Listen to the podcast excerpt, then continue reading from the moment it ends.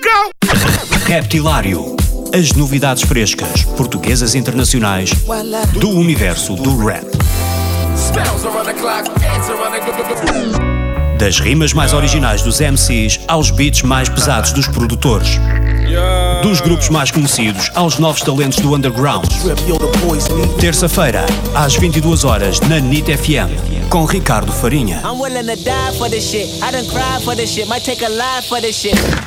Olá, estamos nas últimas duas semanas do ano e, portanto, é a melhor altura para fazer balanços e olhar para trás, pensar no que se fez. E este episódio especial do Reptilário é apenas e exclusivamente dedicado ao hip hop brasileiro. E para isso tenho comigo a Núria Pinto. Ela foi a responsável pela comunicação da Antena 3 durante 3 anos e escreve para o Rimas e Batidas, sobretudo sobre rap brasileiro.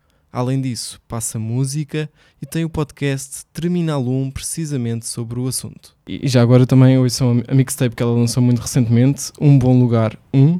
Portanto, há, há de vir aí 2 e 3, não é? Mas já falamos sobre isso. Núria, assim, para quem não está 100% por dentro, mas vai ouvindo aqui e ali, uh, e de forma obviamente muito resumida, como é que Uhum. dirias que, que está o hip hop brasileiro? Que ano foi este? Que fase é que está a atravessar?